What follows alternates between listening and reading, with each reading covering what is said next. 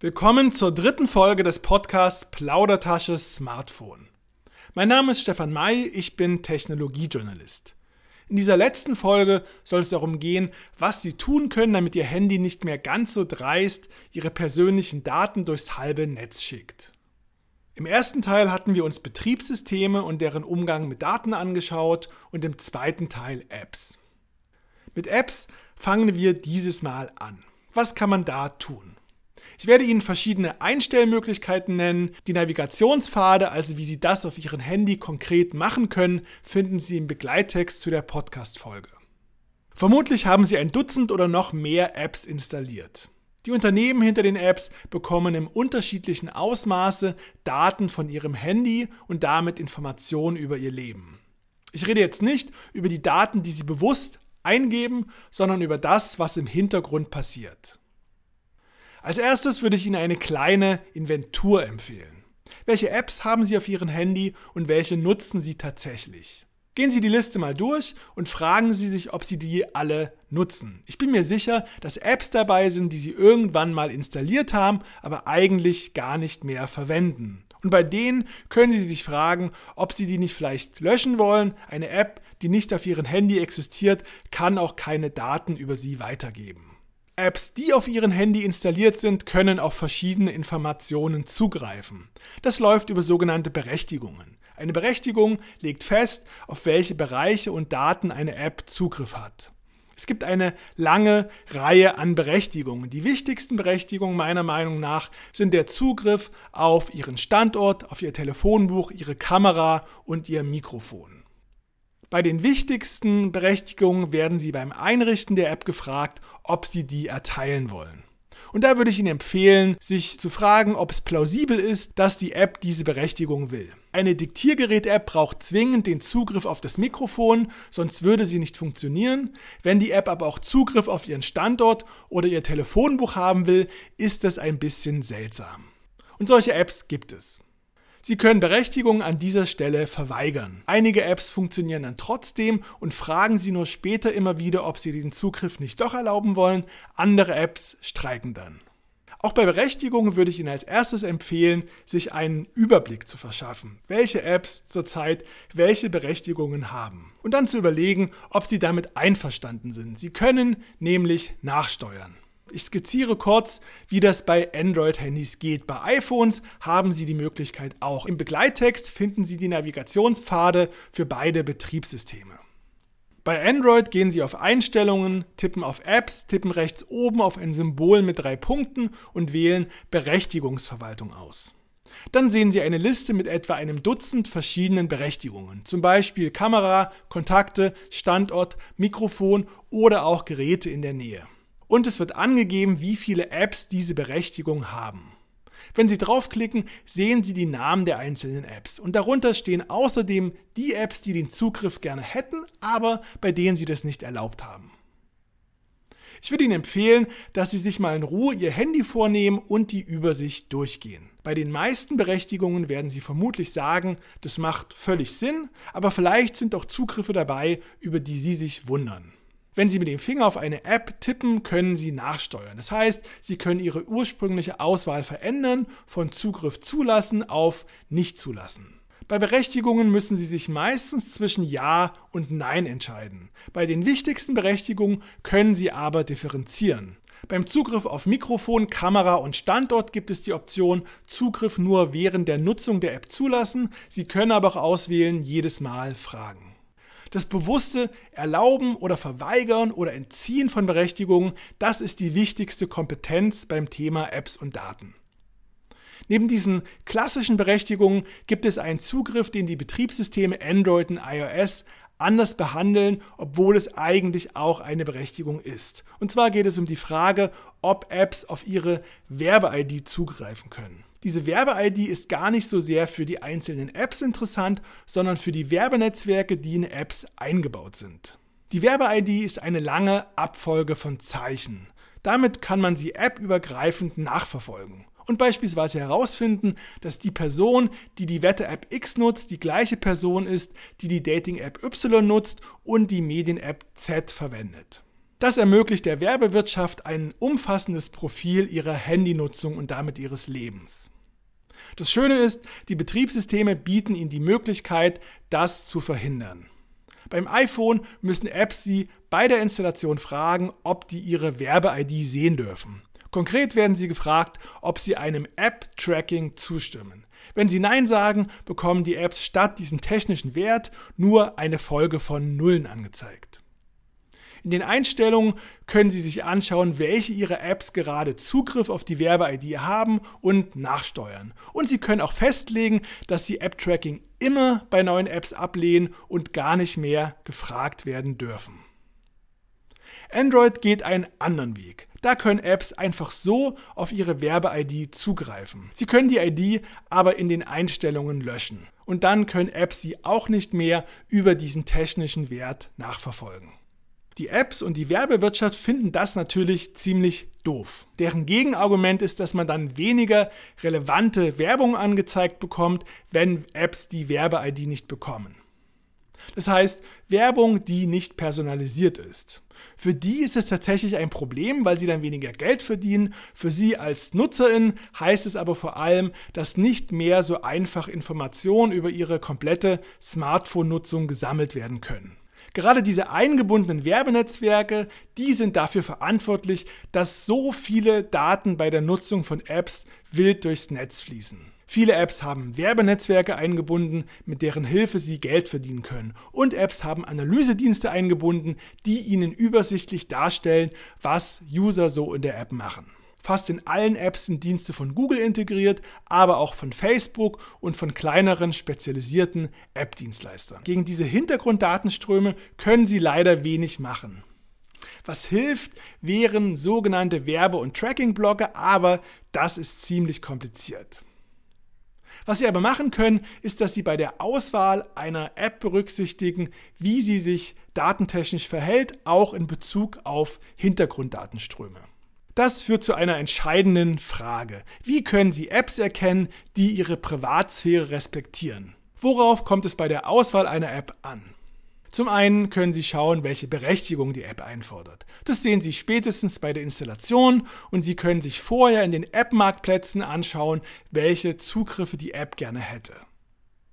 Herauszufinden, welche Datenströme es im Hintergrund gibt, ist schwierig. Für Android können Sie das auf der Webseite eines deutschen Webprojekts nachschlagen, mobil sicher. Den Link dazu finden Sie im Begleittext für die zweite Folge. Und ich würde vermuten, dass das Datenverhalten bei iPhone-Versionen der Apps ähnlich ist.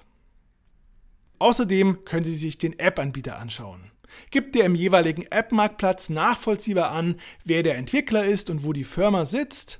Wer ist der Anbieter? Ist es ein großer IT-Konzern, bei dem eh schon viel zu viele Daten anfallen? Ist es ein kleiner Anbieter, den Sie für vertrauenswürdig halten? Oder ist es vielleicht eine nicht kommerzielle Initiative? Es gibt eine Gruppe an Apps, die in der Regel deutlich datenschutzfreundlicher sind als andere, und zwar Open Source Apps. Open Source heißt übersetzt quelloffen. Und es bedeutet, dass die Bauanleitung eines Programms vom Anbieter veröffentlicht wird. Ist diese Bauanleitung technisch gesprochen der Quellcode verfügbar, können externe Expertinnen die App unter die Lupe nehmen. Sie können schauen, ob sie das macht, was sie verspricht oder ob sie vielleicht irgendwelche unschönen Funktionen oder gar Hintertüren eingebaut hat. Hinter vielen Open Source Apps stehen keine Unternehmen, sondern nicht kommerzielle Initiativen. Die Apps begnügen sich mit wenigen Berechtigungen und haben nur spärlich oder gar keine externen Dienstleister eingebaut. Wie findet man nun solche Open Source Apps? Es gibt einige bekannte nicht kommerzielle Projekte, die sowohl PC-Programme als auch Apps für alle Betriebssysteme anbieten. Den bekannten Firefox-Browser gibt es beispielsweise auch als App und die halte ich für sehr empfehlenswert. Wikipedia hat eine App und der beliebte Media Player VLC auch, mit dem Sie Videos und Audiodateien abspielen können. Auf Android haben Sie in puncto Open Source eine sehr komfortable Situation. Für das Betriebssystem Android gibt es nämlich einen Marktplatz, der ausschließlich Open Source Apps enthält, und zwar F-Droid. In dem finden Sie etwa 3000 Apps. Und es gibt auch ein Team, das die Apps unter die Lupe nimmt und schaut, was die genau machen. Wenn die Apps Funktionen enthalten, die nicht datenschutzfreundlich sind, vermerkt das Team das im jeweiligen F-Droid-Eintrag. Nicht alle Apps dort können so viel wie die kommerziellen Alternativen. Manche Apps haken auch, aber es gibt einige Perlen zu entdecken. Im Begleittext zu dieser Folge finden Sie Links zu Empfehlungslisten für gute F-Droid-Apps und außerdem ein Porträt des App Stores. Nicht immer, aber sehr oft sind für die wichtigsten Anwendungsfelder gut funktionierende, datensparsame Open-Source-Apps verfügbar. So viel zum Thema Apps und Daten. Jetzt zu Betriebssystemen. Die hatten wir uns in der ersten Folge angeschaut. Es gibt zwei große Smartphone-Betriebssysteme, iOS und Android. iOS gehört zu Apple, bei Android ist es ein bisschen komplizierter. Das System an sich ist Open Source, Google betreibt aber wichtige Hilfsdienste, die dafür sorgen, dass ein handelsübliches Android fast immer Google-Land ist. Beim Umgang mit Betriebssystemen gibt es eine kleine und eine große Lösung. Bei der kleinen Lösung nehmen Sie die Einstellmöglichkeiten in Anspruch, die Ihnen die Betriebssysteme bieten. Bei Android sieht es folgendermaßen aus. Google hat zwei Arten von möglichen permanenten Datenflüssen eingebaut. Dass Ihr Standort automatisch an die Datenbanken von Google geht und dass Daten aus Google-Diensten oder Apps an Google gehen. Wie auf Ihrem Gerät der aktuelle Stand ist, können Sie sich in den Einstellungen anschauen. Dort finden Sie drei Kategorien. Wenn bei der jeweiligen Kategorie ansteht, gehen die Daten automatisch an Google, sobald sie auf dem Handy entstehen.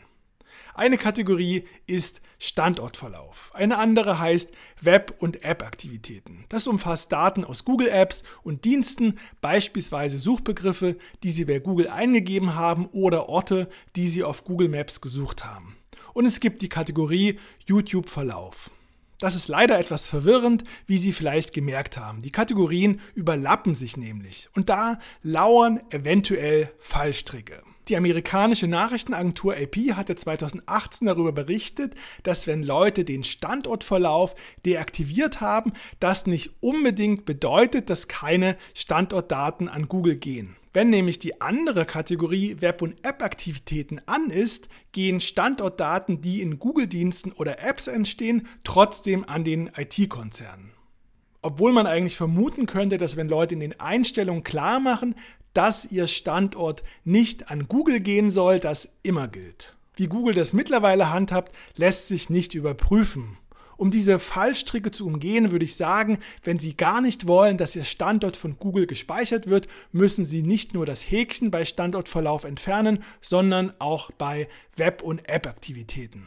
Ein ähnliches Missverständnis könnte es bei der dritten Datenkategorie gehen, nämlich YouTube-Verlauf. Das ist in der Logik der Google-Einstellung seltsamerweise eine eigene Kategorie. Seltsamerweise, weil YouTube bekanntermaßen zu Google gehört. Das heißt, wenn Sie wirklich sicher sein wollen, dass Google nicht speichert, welche Videos Sie anschauen, würde ich Ihnen empfehlen, dass Sie auch hier zusätzlich das Häkchen bei Web- und App-Aktivitäten entfernen. Die Datenlogik beim iPhone-Betriebssystem iOS ist eine etwas andere. Das Datenzentrum von Apple heißt iCloud. Und in den iCloud-Einstellungen listet Apple eine Reihe an Datenarten auf, die eventuell automatisch an den IT-Konzern gehen. Das können zum Beispiel Ihre Fotos sein, Mails, Kontakte, Kalendereinträge oder Ihre Webseitenaufrufe im Apple-Browser Safari. Neben den einzelnen Punkten in der Liste sehen Sie einen Schieberegler.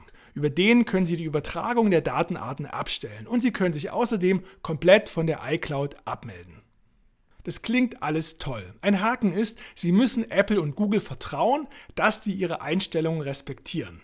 Große IT-Konzerne sind öfters schon mal dabei erwischt worden, dass sie gelogen haben. Das heißt, sie haben gesagt, bestimmte Daten erfassen wir nicht und irgendwann hat sich herausgestellt, sie tun es doch. Es gibt also keine Sicherheit, dass die IT-Konzerne ihre Wünsche respektieren. Ich halte es aber trotzdem für sinnvoll, dass sie diese Einstellungen vornehmen und zeigen, liebes Betriebssystem, gewisse Sachen verbiete ich dir.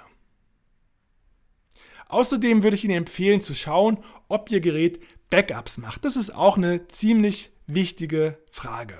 Ein Backup ist eine Sicherheitskopie des Geräteinhalts, entweder des kompletten Inhalts oder bestimmter Teile davon.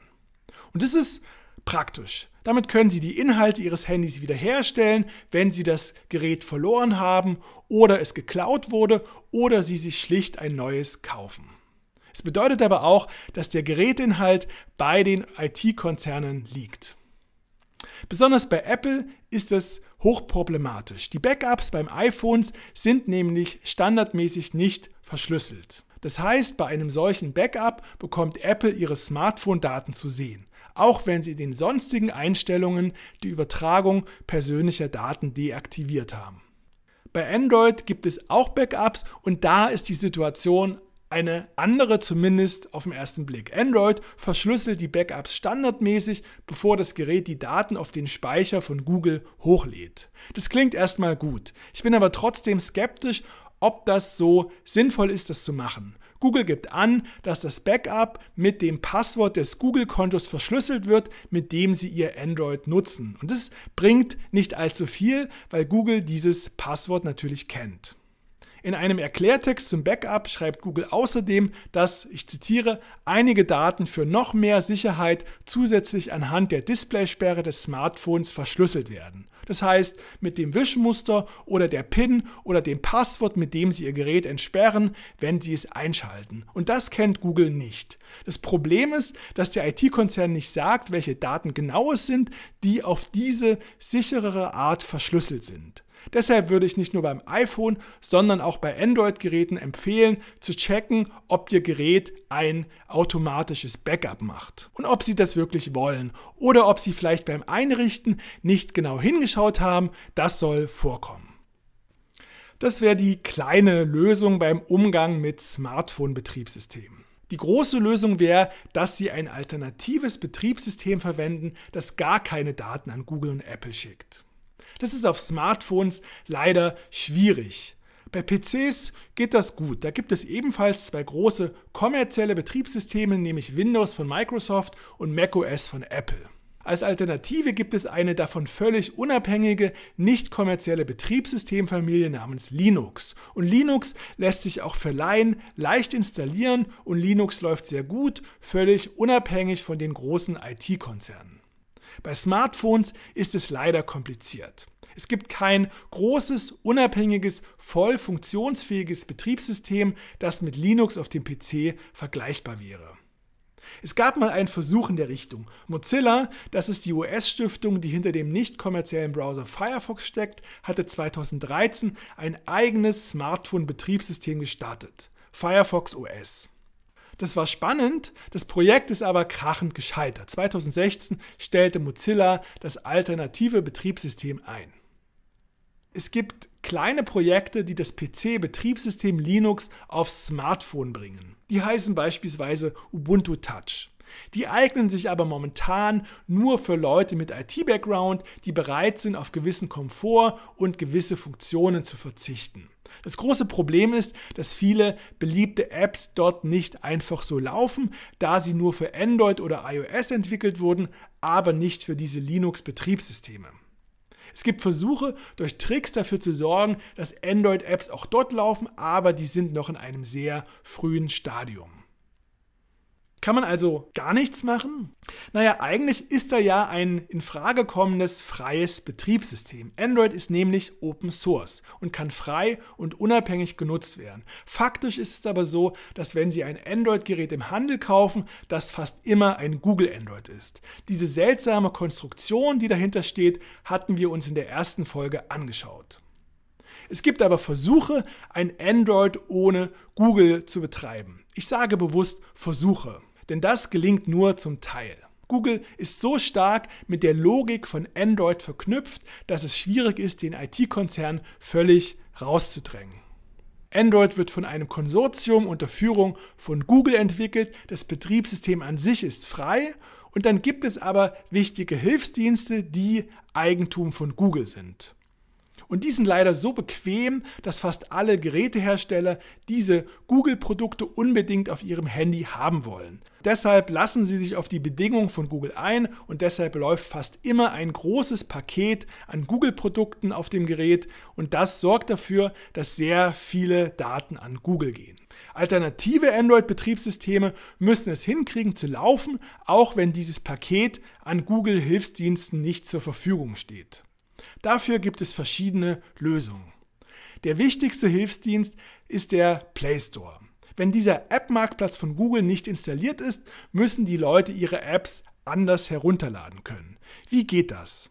Man kann den Open Source Marktplatz F-Droid nutzen. Der ist nett, aber auch sehr klein und die meisten beliebten kommerziellen Apps findet man dort nicht. Der gängigste Weg ist, dass Leute die Apps indirekt über den Play Store beziehen.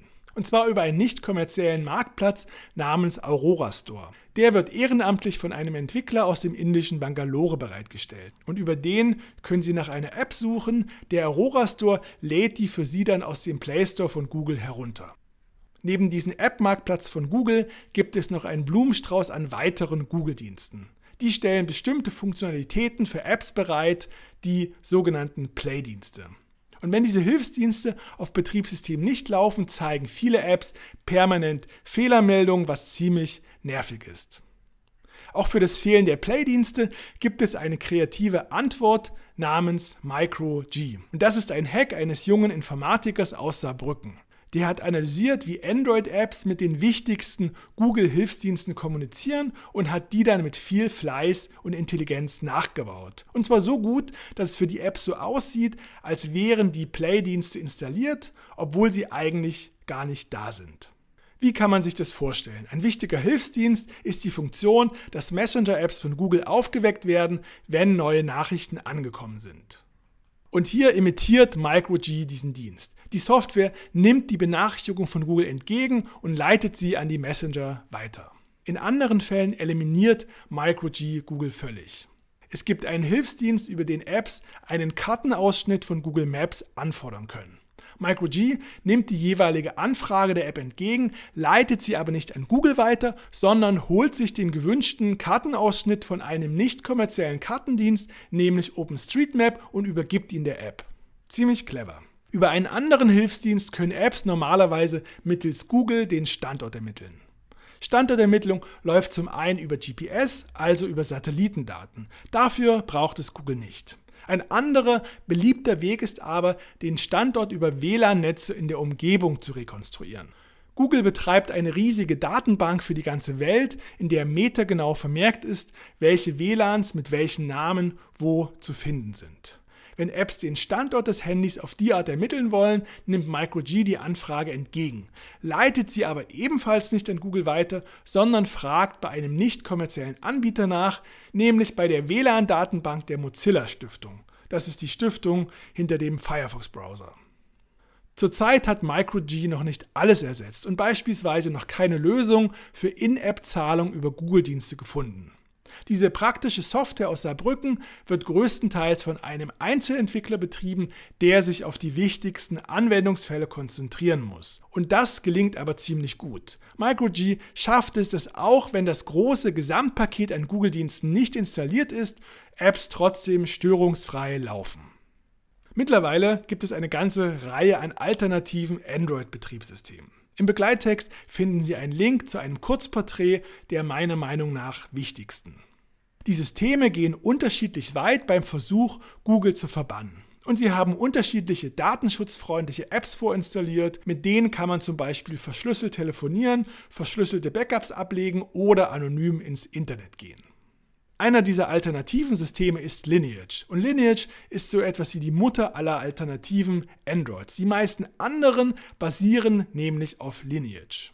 Dann gibt es zwei aus Frankreich stammende Systeme namens E und IOD und zwei US-amerikanische, Calyx und Graphene, sowie Replicant. Das ist am radikalsten und verbannt nicht nur Google völlig, sondern auch möglichst alle anderen kommerziellen Software-Elemente.